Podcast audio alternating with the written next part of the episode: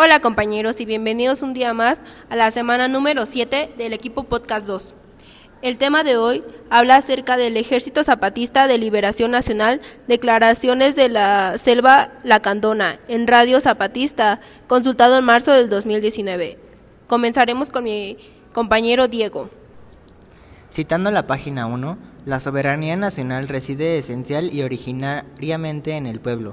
Todo el poder público te amana del pueblo y se instituye para beneficio de éste.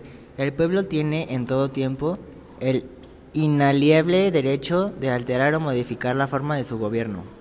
Citando la página 2, rechazamos de antemano cualquier intento de, de desvirtuar la justa causa de nuestra lucha acusándola de narcotráfico, carcoguerrilla, bandidaje u otro calificativo que puedan usar nuestros enemigos. Nuestra lucha se apega al derecho constitucional y es abanderada por la justicia y la igualdad. Por lo tanto, y conforme a esta declaración de guerra, damos a nuestras fuerzas militares del Ejército Zapatista de Liberación Nacional las siguientes órdenes.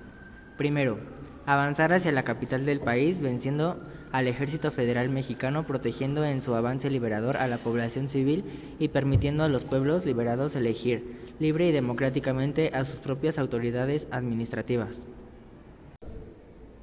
Segundo, respetar la vida de los prisioneros y entregar a los heridos a la Cruz Roja Internacional para su atención médica.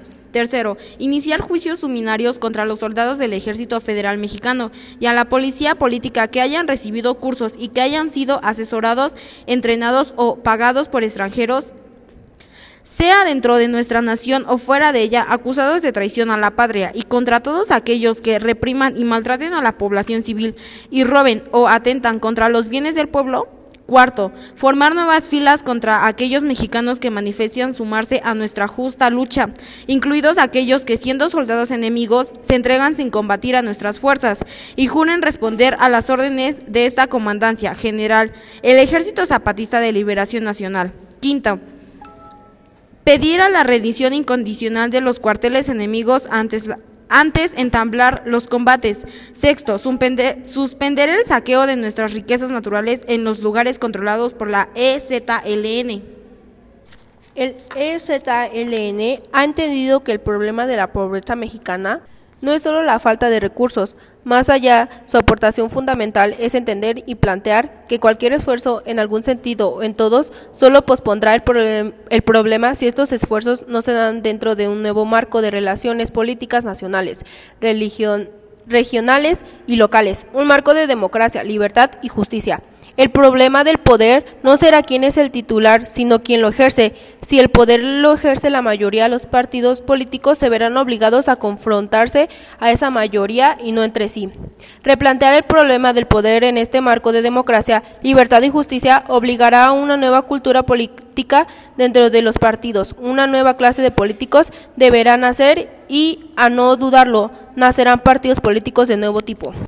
Otros apuestan desde ahora a que el conflicto armado se reinicie antes de las elecciones y la ingobernabilidad sea aprovechada por ellos para perpetuarse en el poder, como ayer hicieron usurpando la voluntad popular con el fraude electoral. Hoy y mañana, con el río revuelto de una guerra civil preelectoral, pretenden alargar la agonía de una dictadura que enmancara en el partido de el partido de Estado dura ya décadas. Algunos más apocalípticos razonan ya que, que la guerra es inevitable y se sienta a esperar para ver pasar el cadáver de su enemigo o de su amigo. El secretario supone erróneamente que el solo accionar de los de los fusiles podrá abrir el amanecer que nuestro pueblo espera desde que la noche se cerró o con las muertes de Villa y Zapata sobre el suelo mexicano.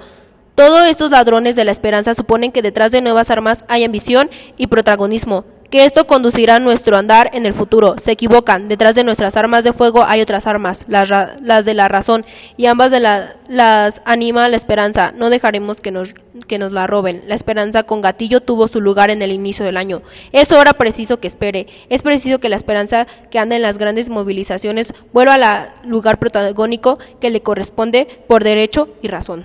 Citado de la página 12 y 15.